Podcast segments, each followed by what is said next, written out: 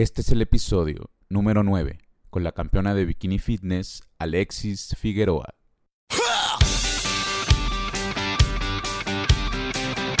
Bienvenidos a Cambiando el Juego. Mi nombre es Emanuel Navarro, entrenador personal y emprendedor web, y cada semana les traigo un personaje del mundo del fitness para que los inspire, los motive y los ayude a alcanzar sus metas. Gracias por acompañarme y que empiece la función.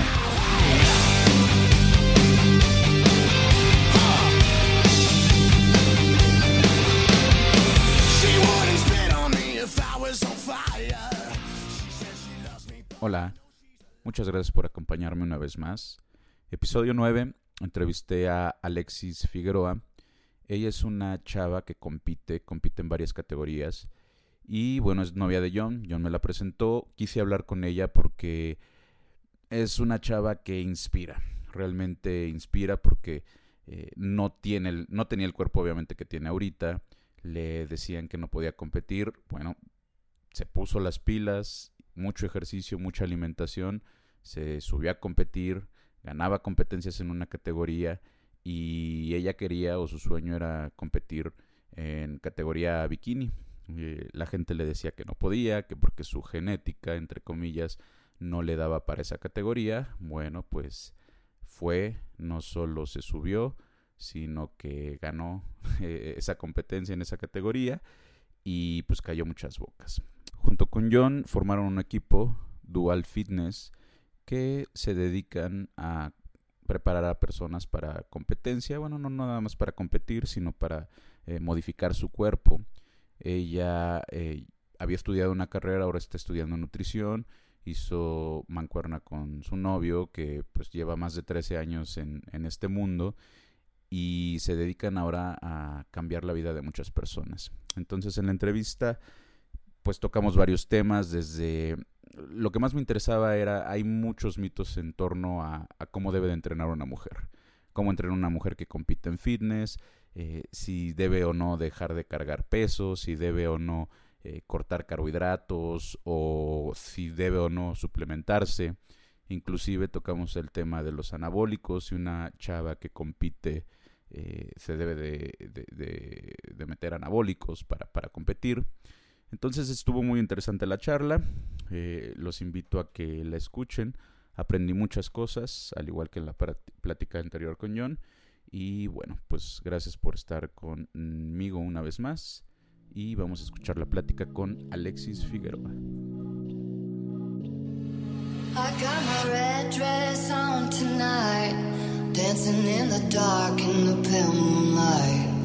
Done my hair up real big, beauty queen style.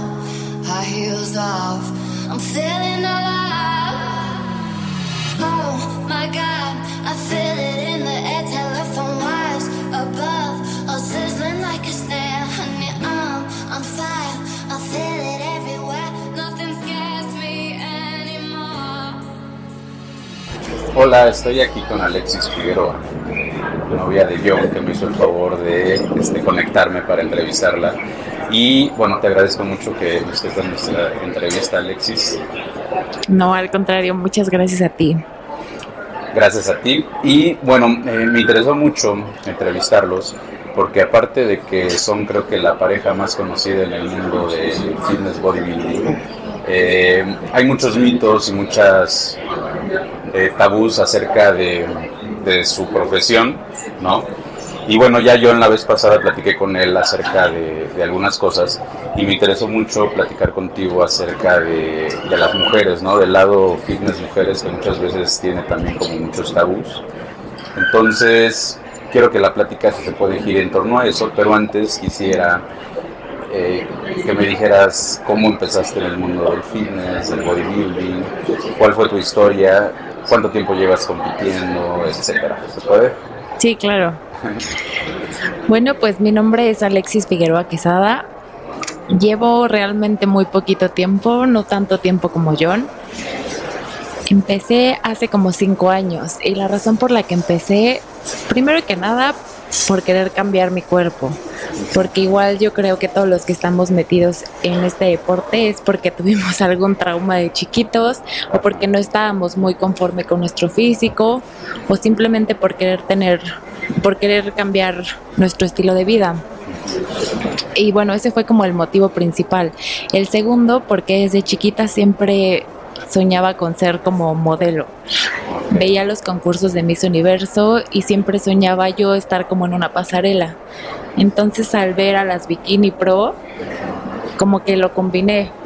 O sea, como que dije, puedo mezclar aquí las dos cosas, el cumplir mi sueño de estar arriba de un escenario y por otro lado el llevar un estilo de vida saludable.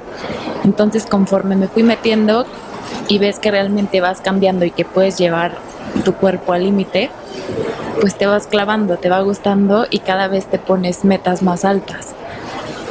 Y pues cuando vi que sí se pude, que sí, que sí pude, que empecé a ganar, que me empezó a ir bien, pues quise seguir y me fui metiendo más y más y más. Y ahora aquí me tienes con nuevas metas. Perfecto.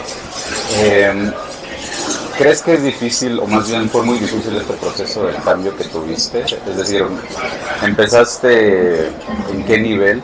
Y el cambio que has tenido ha sido muy rápido. ¿Cómo le hiciste? ¿Cuál fue este proceso?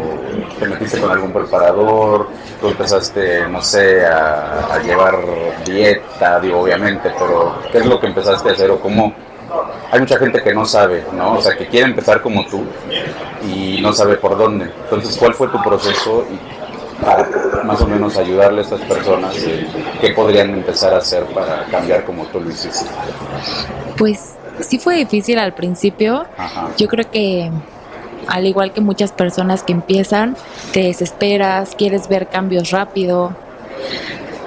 Pero entendí que esto era un proceso, que si ya había decidido iniciar este estilo de vida, que tenía que verlo como tal, o sea, siempre verlo a largo plazo y no verlo solo por cambiar para una competencia o para un ratito, sino realmente cambiar mis hábitos de por vida.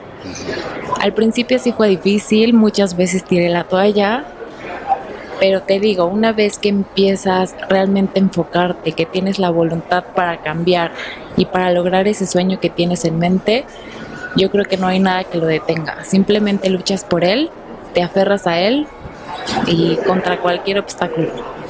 Entonces, yo lo, lo, que recomendaría a todos los que desean iniciar en este, en este deporte, sobre todo a las mujeres, es que no se desesperen, que tengan muchísima paciencia porque, como te acabo de decir, es algo que es de por vida, que es un estilo de vida y que no vas a cambiar de la noche a la mañana, que esto no funciona así. Y si se los dicen así, los están engañando.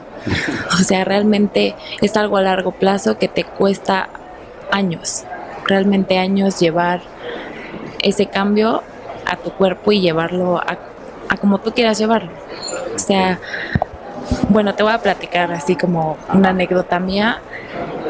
A mí me decían que por mi genética nunca iba a poder cambiar ni iba a poder estar chiquita o poder competir en la categoría bikini. Pero yo aferrada pues a mi sueño, demostré que sí se pudo. Y la primera vez que me subí a competir a la categoría bikini, gané.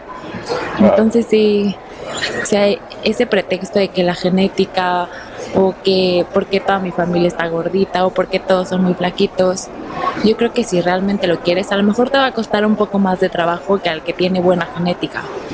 Pero si tienes la voluntad, las ganas de cambio, todos podemos. ¿Qué es lo que haces o qué cambio hiciste eh, o cómo empezaste tu rutina y ahorita qué cambio llevas? Es decir, hay muchos tabús acerca de cómo debe de hacer ejercicio una mujer, ¿no? ¿Cuál crees que sea la diferencia entre cómo jala una mujer o un hombre? ¿Hay diferencia? ¿No hay diferencia?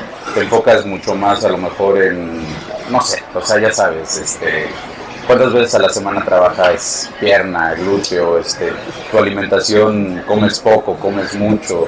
Eh, ¿Qué suplementación llevas? ¿Llevas o no suplementación, mejor dicho? ¿Qué cambios tuviste que hacer en todo ese trayecto para llegar a donde tuviste o a donde estás ahorita llegando? Para ir de esa genética que mencionabas que, te decían que no se podía hasta pues, subirte a, competir y no solo competir sino ganar en, la categoría bikini. Sí, claro. Yo creo que hay muchísimos mitos y tabús con respecto al entrenamiento de mujeres. El más conocido es que si entrenas con pesas te vas a ver como hombre. Eso realmente es un mito y es totalmente falso. ¿Por qué? Porque nuestros niveles de testosterona son mucho más bajos que el que tiene un hombre. Entonces, por más que nos esforcemos a estar enormes o quererme ver yo como yo, a lo mejor eso no va a pasar nunca, al menos que yo usara tal vez testosterona o cambiara hormonalmente mi cuerpo por medio de sustancias. Pero realmente eso no pasa yo creo que no hay mucha diferencia entre el entrenamiento de un hombre y una mujer. Yo entreno igual de pesado, igual con las mismas ganas, a la misma intensidad que él, pero obviamente, pues a lo mejor yo enfocada a mis fallas, ¿no? Por ejemplo, no sé, te escribiría brevemente una rutina mía, ¿no? Que más o menos la divido en, o sea, en tres días y repito esos tres días los repito otra vez para que se completen los seis días de mi entrenamiento a la semana.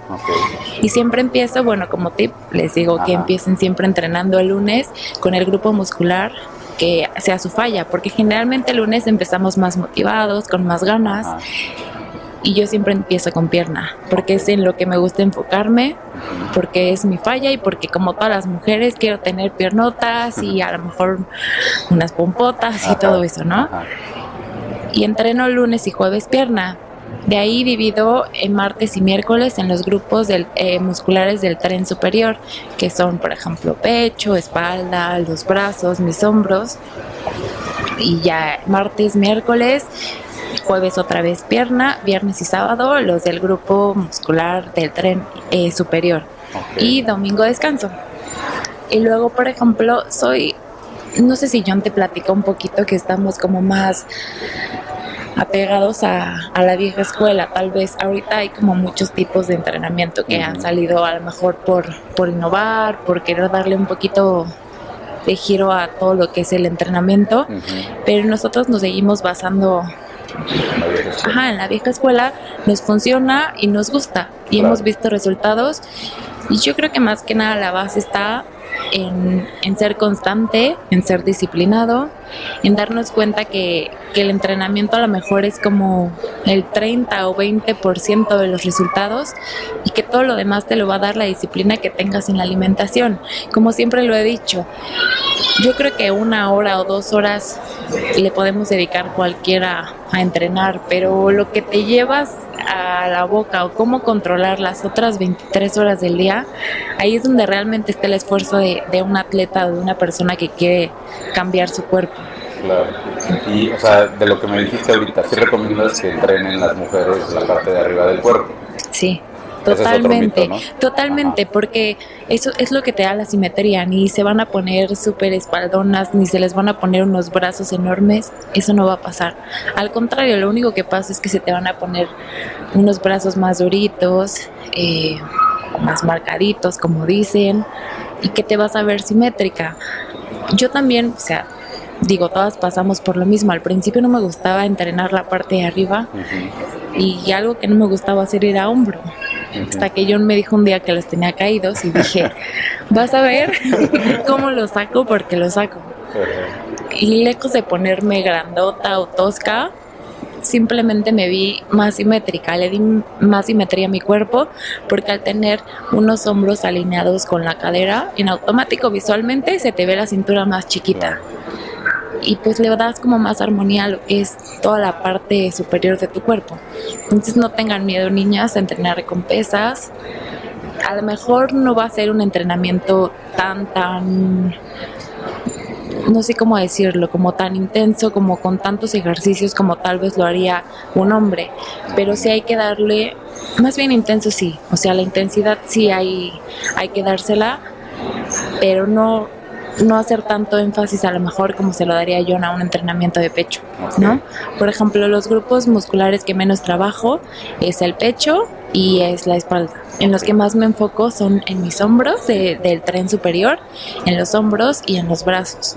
¿Cuántas veces a la semana entrenas eh, pecho y espalda? Pecho y espalda dos veces por semana, pero son hago solo tres ejercicios de cada uno. Ok, pero también le metes peso, ¿cuántas repeticiones? Sí, también le meto peso y también soy intensa. Y, eh, y el número de repeticiones es el mismo, o sea, eso de eso yo creo que es también otro mito de hacer 20 repeticiones como para estar marcadita o para no crecer. No, porque como les había mencionado anteriormente, ni van a crecer y lo único que pasa es que te pones más durita, con más calidad y te ves más bonita. Entonces hago de 6 a 10 repeticiones en todo, o sea, en todo lo que entrene, así sea abdomen, sea pecho, sea espalda, sea lo que sea, siempre hago, o sea, no me salgo de ese rango de 6 a 10 repeticiones y, y no tengan miedo, o sea, no se van a poner grandotas, eso no pasa. Y lo mismo hiciste cuando competiste en bikini. Sí, exactamente. Lo que me fue haciendo chiquita fue la alimentación. Eso es con lo que vas jugando. Realmente yo siempre entrené igual hasta el final. O sea, ni tuve como un entrenamiento de definición, ni un entrenamiento como para estar en volumen. Siempre entreno igual. O sea, ya sea para una preparación a competencia o este en off-season, como así se le dice, siempre son de 6 a 10 repeticiones. Nunca me salgo de ese rango. Perfecto. Otro mito. Las mujeres no deben entrenar pecho porque algunas eh, no tienen mucho. Y si entrenan pecho, este, se les van a quitar el volumen, por ejemplo. ¿Qué opinas? Yo creo que ese también es un mito. Este, sí tenemos que entrenar pecho, pues como te digo, para darle simetría, armonía, por fortaleza, por fortalecer también ese grupo muscular. Y bueno, el pecho de una mujer en su mayoría está formado de grasa. Entonces, cuando tú empiezas a entrenar, los niveles de grasa disminuyen. Y pues el pecho se hace más chiquito porque perdemos grasa y sobre todo en entrenamientos eh, aeróbicos o por ejemplo cuando nos subimos a, a la corredora, no sé, nuestros niveles de grasa empiezan a bajar. Bueno, igual obviamente la dieta influye muchísimo y pues eso sí es una realidad, o sea, las niñas que, que desean perder o bajar su porcentaje de grasa, eh, perdón, de grasa, pierden eh, grasa alrededor de, de, las glándulas mamarias. Entonces, de que se te baja el pecho, se te baja. Desgraciadamente, eso, eso sí pasa y tampoco crece. o sea, es un mito también el que crean que por hacer pecho pues, les va a crecer. Entonces, sí, o tenemos dos opciones, o por genética ya eres afortunada por tenerlo o te pones implantes. No hay de otra. Pues, bueno, tienes que elegir entre más celulitis y más busto también, o menos celulitis y menos busto. Y hablando de la celulitis, ese, ese es otro mito. ¿Cómo?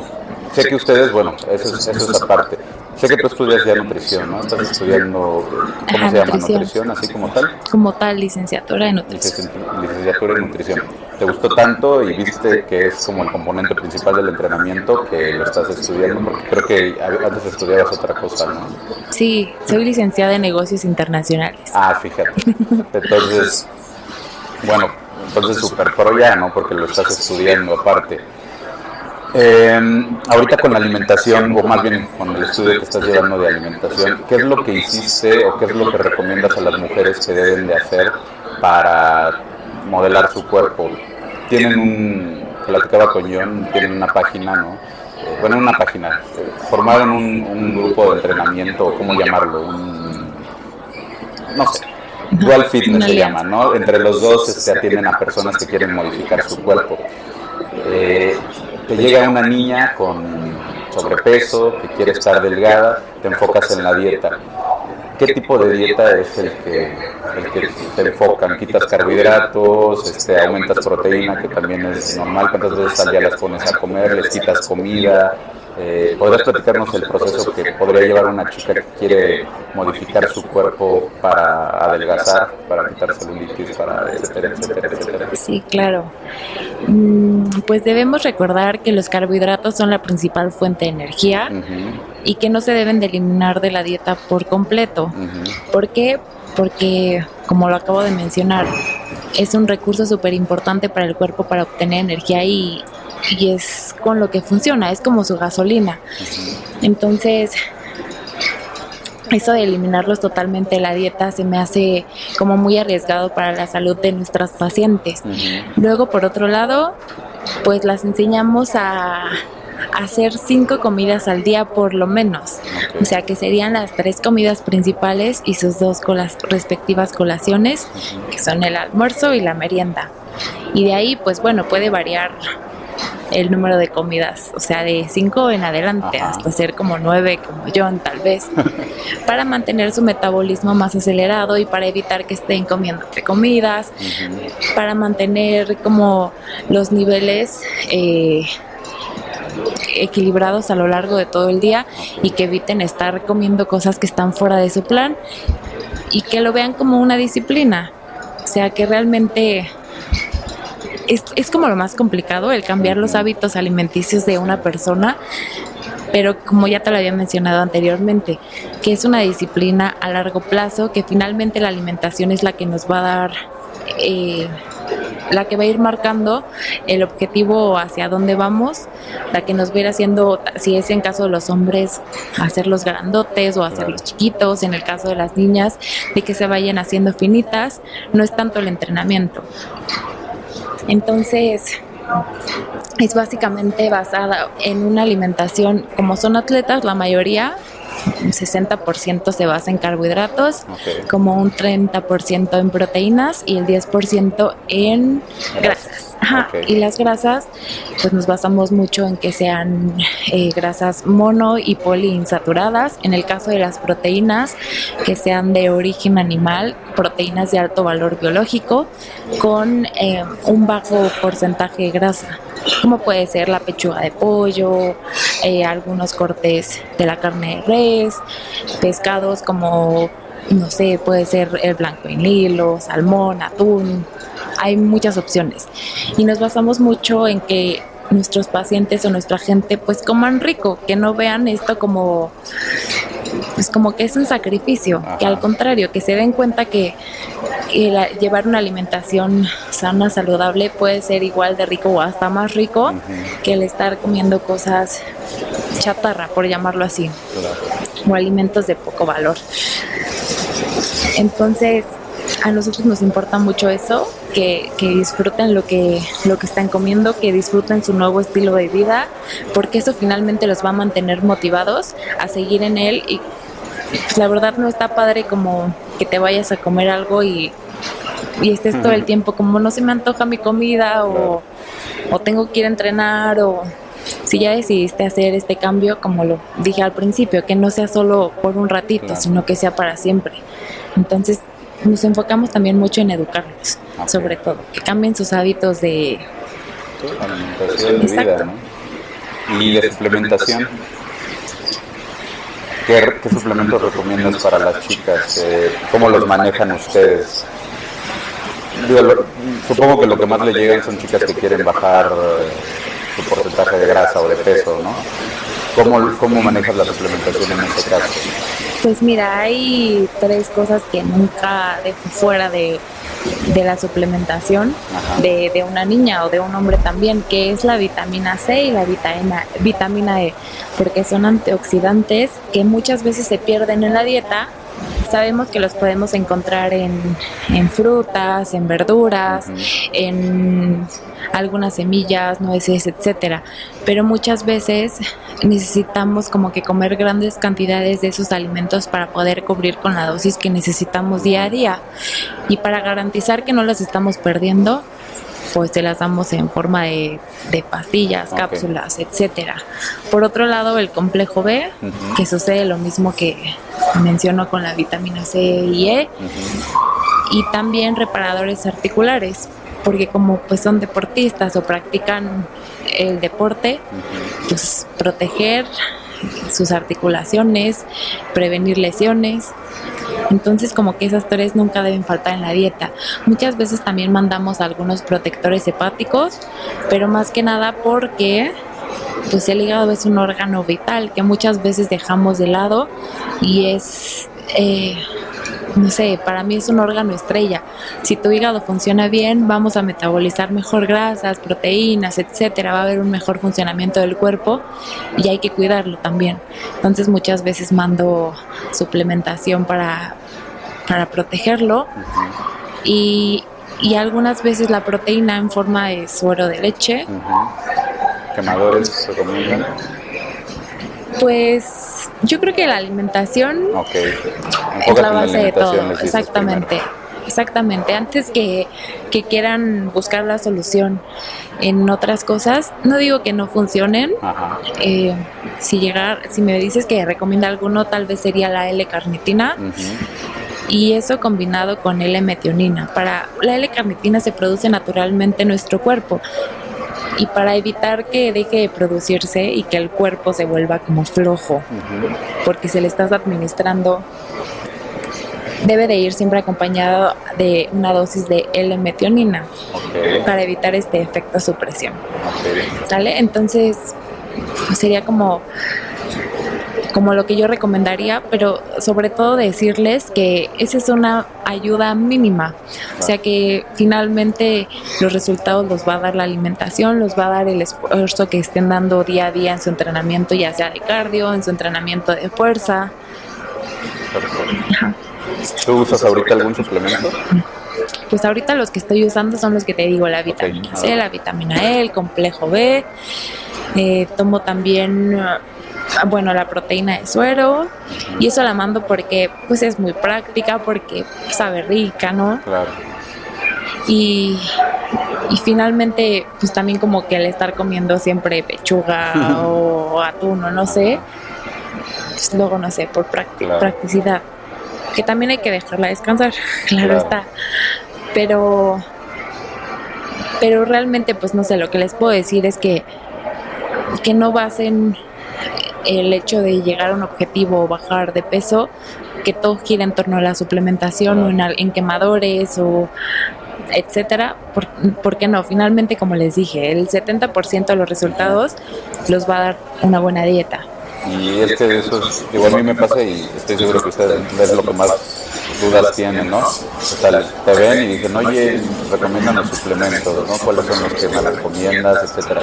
Y mi respuesta es la que acabas de decir, o sea, primero fíjate en tu alimentación, los suplementos deben entrar hasta el último, ¿no? Sí, exactamente. Un tema que a lo mejor ahorita que competiste en, este, bueno, no competiste, ganaste en, esta categoría que, te dijeron que nunca ibas a poder ganar. Seguramente, eh, digo, hubo gente que te felicitó, pero también hubo gente pues, que no le dio mucho gusto, ¿no? Seguro fue la gente que te dijo que no ibas a poder, pero bueno. Eh, existe, y platicaba con John, la creencia de que para subirte, por ejemplo, y John me lo dijo muy abiertamente, hay concursos de, constructivismo natural, pero realmente pues los que más se promocionan y los que más hay, pues son, si necesitas eh, ayudas ergogénicas para subirte, ¿no? Para estar ahí. En las mujeres existe este mundo de las ayudas ergogénicas, eh, sí o no. Entiendo que, que, para los hombres, pues mientras más grande te veas, pues muchas veces es mejor. Entonces lo entiendo más que ahí tengas que usar eh, anabólicos, ¿no? Pero las mujeres eh, pues no necesitan verse más grandes, necesitan verse más definidas o algunas veces hasta más estéticas. ¿Se manejan ayudas ergogénicas? ¿Con qué tanta frecuencia? Eh, ¿Qué daños les podrían causar? Más bien, para, para meterte a competir necesitas ayuda. No las necesitas, pero de que lo hay y lo hacen, claro que lo hacen. Hay categorías en las que el desarrollo muscular que se pide en una mujer o que se califica es mayor que a lo mejor en la categoría en la que yo compito.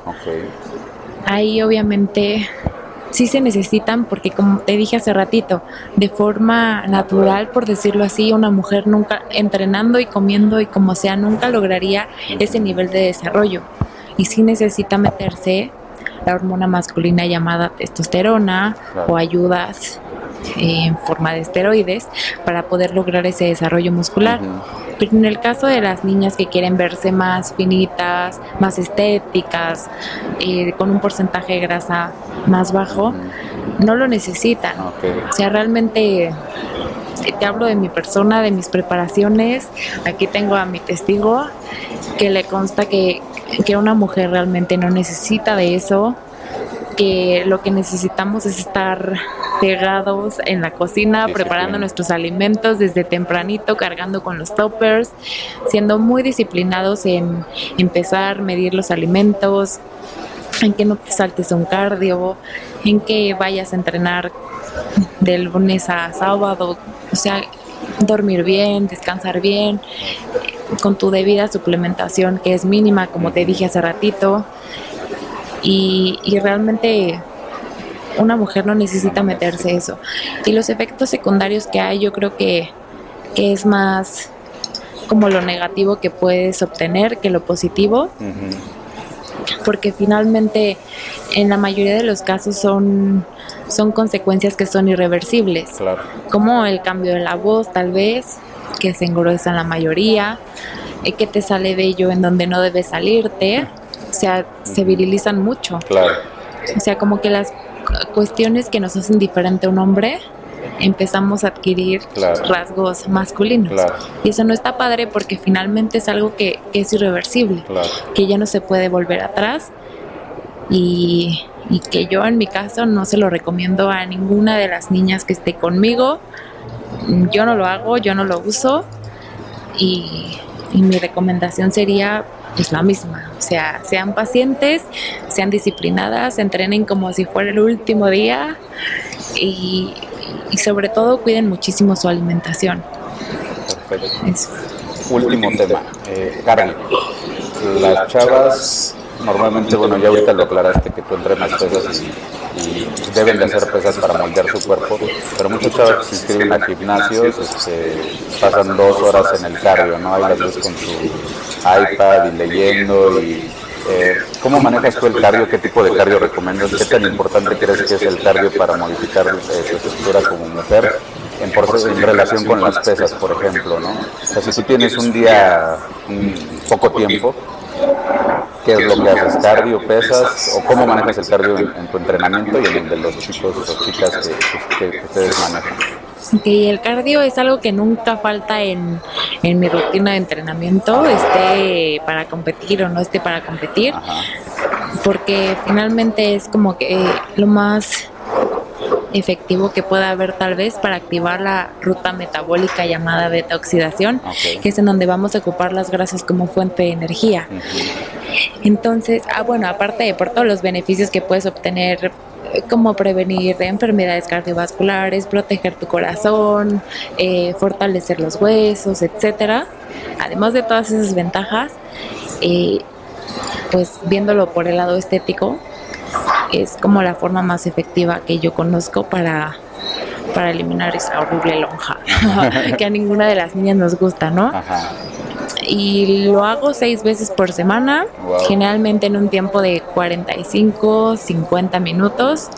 Cuando llego a estar en preparación para competencia, a veces son hasta dos sesiones de cardio que es muy raro porque generalmente te digo, si eres disciplinado en la alimentación, eso es con lo que vas jugando, con lo que vas jugando más que nada. Lo más que he llegado a hacer ha sido dos horas, día y noche, y fue, fue para, para una preparación a competencia, pero generalmente eso, eso es raro. Si tú eres ordenado y llevas a cabo tu preparación con el tiempo que debe ser, no es necesario llegar a, maltratar tanto a tu cuerpo. Y en un caso en que no tenga tiempo para hacer las dos cosas, pues las combino. ¿Cómo hago esto? Hago un entrenamiento aeróbico anaeróbico. O sea que mis tiempos de descanso son en cardio. O sea, por ejemplo, hago dos ejercicios de fuerza o tres y, el tiempo que normalmente descansaría, que sería a lo mejor un minuto, voy y me subo a correr. O lo hago, pero lo aumento, lo hago en vez de hacerlo un minuto, lo hago tres minutos. Y así juego juego un poquito con, con, las dos cosas. Y, cumplo con las dos cosas. Lo que más me gusta hacer, eh, la escalera sin fin. Ah, me gusta hacerla mucho. Pero eso es porque te da un beneficio estético o porque te gusta hacerlo. Porque si todas las chavas eh, la escalera sin la verdad es porque me gusta mucho hacerla.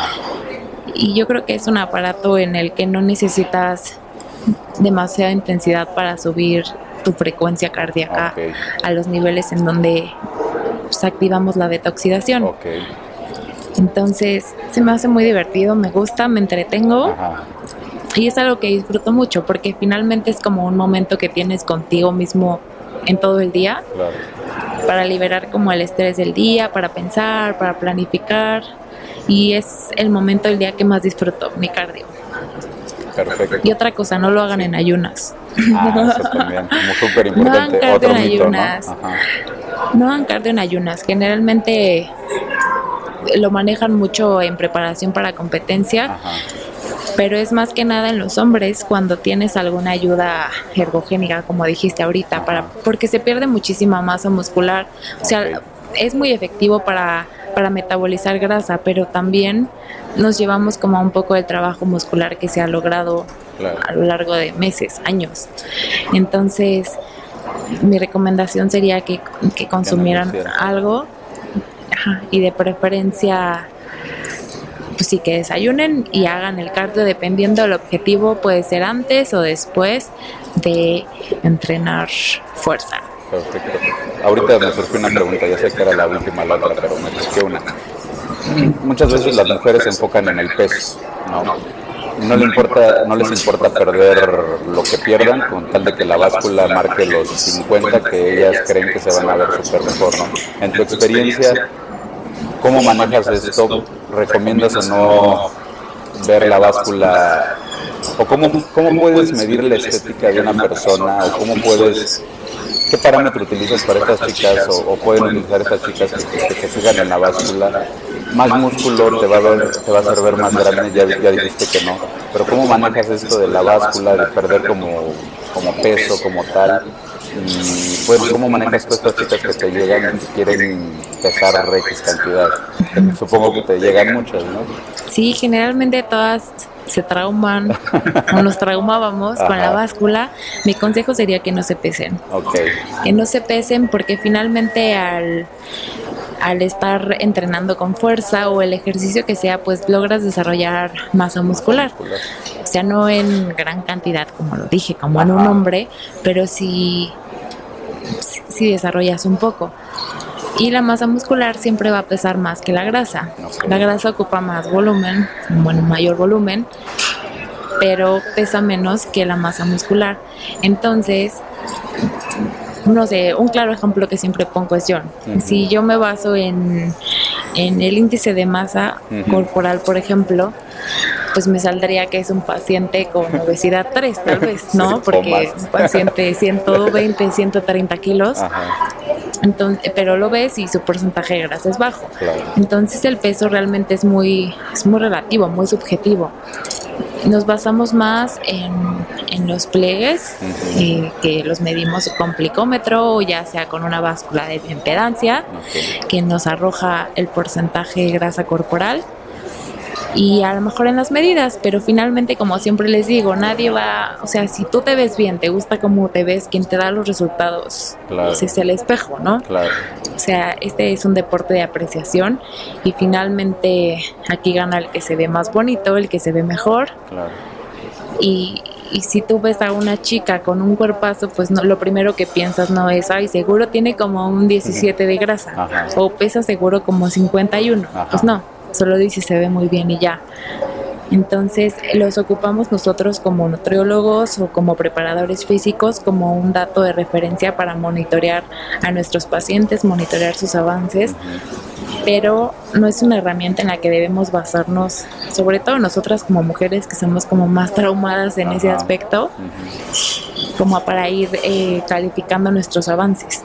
Aquí el chiste es que te guste el cómo te veas, que realmente vayas viendo cambios, que lo veas como un estilo de vida Ujú. y ante todo que tu salud sea lo más importante, o sea, siempre poner la salud de las personas como prioridad, porque sin esta pues nunca vamos a llegar a ningún lado, ¿no? Claro. Entonces, ¿Cuál es lo más importante. ¿Cuáles son? Ahorita vi que, bueno, llegaron antes y los sacaron sus toppers y a comer y están ahorita fuera de temporada, ¿no? Este, como dices, es un estilo de vida. ¿Cuáles son los planes que tienes ahorita como atleta? ¿Piensas seguir compitiendo? Eh, ¿Piensas repetir en la misma categoría? Este, ¿Cuáles son tus proyectos para este año como, como atleta? Y pues ahorita que están ya despegando también como preparadores físicos? Pues mis proyectos como atleta es claro seguir compitiendo y representar a mi país eh, en el extranjero y me voy a cambiar de categoría. Ya no voy a estar en bikini porque como te dije en un principio sí tengo una genética muy padre para, para desarrollar un poquito más de masa muscular que a lo mejor una niña más finita tal vez. Entonces quiero explotar esa parte, quiero llevar ese nuevo reto que tengo, llevar a mi cuerpo al límite, ver que tanto ahora mi genética me va a beneficiar, lo contrario a lo que hice antes, que fui en contra de ella para, para dar un look que te pedían por cierta categoría y que finalmente me gustó mucho porque también fue una experiencia muy padre, un reto personal, un sueño que cumplí pero ahora tengo otro por cumplir y quiero, quiero explotar esa parte de mí dar el máximo, llevar mi cuerpo al límite. Y, es una categoría muy, se llama fitness figura, muy parecida a bikini, pero el trabajo es un poco más, el trabajo y desarrollo muscular es un poquito más que en bikini. Y traes un porcentaje de grasa más bajo y no es como que tampoco verte así tan fuerte, esa es otra categoría que se llama Woman's Physique o que antes se llamaba físico pero es como un intermedio y está muy padre. Está muy padre porque estoy combinando el entrenar con fuerza, pesas que tanto me gusta y a la vez estoy comiendo mejor. este, no tengo que llevar a lo mejor una dieta tan tan restrictiva como la llevaba para, para perder peso y verme más finita. Entonces me gusta mucho lo estoy disfrutando mucho y pues vamos a ver cómo nos va. ¿Cuándo compites? A finales de año, a partir de agosto, septiembre, octubre, noviembre. Hay muchos proyectos, todavía no hemos decidido un evento como tal, pero hay como muchos en, en puerta.